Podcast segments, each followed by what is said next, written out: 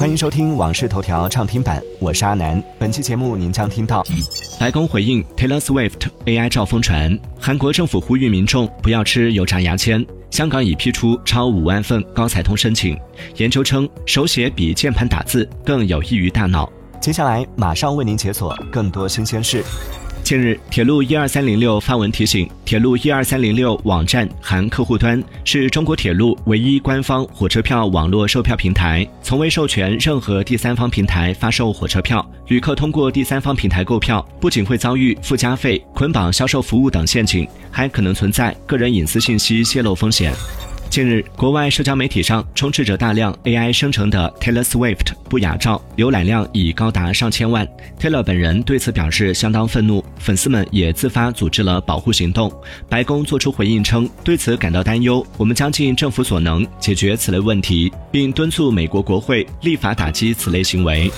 近日，华为宣布，华为商城上线龙年镌刻图案定制服务。消费者购买指定产品后，可在个性化镌刻服务界面定制龙年大吉、降龙献瑞、龙运当头三种款式图案。同时，华为提醒，由于免费镌刻活动涉及到个性化定制，订单不支持七天无理由退换货和拒收。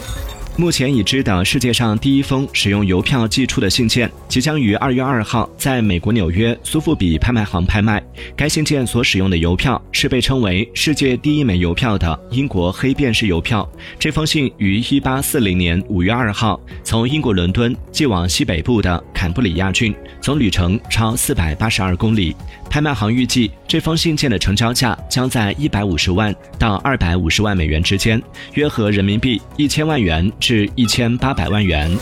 由于销售业绩疲软，总部位于美国旧金山的牛仔服饰品牌李维斯公司宣布，将于二零二四年上半年在全球范围内裁员百分之十至百分之十五，希望可以削减成本并简化运营流程。近期，韩国网络吃播主播直播吃油炸淀粉牙签的内容走红，视频广泛传播后，引发不少家长担忧。韩国政府警告称，淀粉牙签并非食物，无法保证安全，呼吁人们不要食用。据报道，微软正在 iOS 和安卓的 Xbox 应用中加入触控操作功能。目前，这项功能已进入测试阶段，这意味着 Xbox 玩家们很快就可以用手机和平板电脑远程操控主机，无需蓝牙手柄即可畅玩云游戏。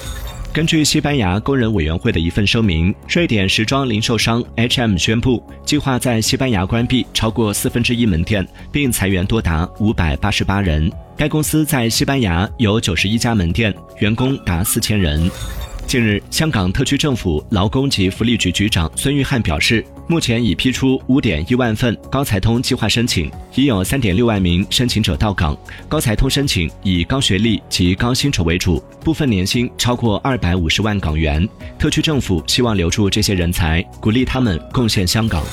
近日，挪威科技大学的科学家研究发现，与键盘打字相比，用手写字时，大脑不同区域之间的连接性增加，更加复杂。这种改善对记忆和学习至关重要。研究还发现，一指禅式的打字对大脑的刺激更小。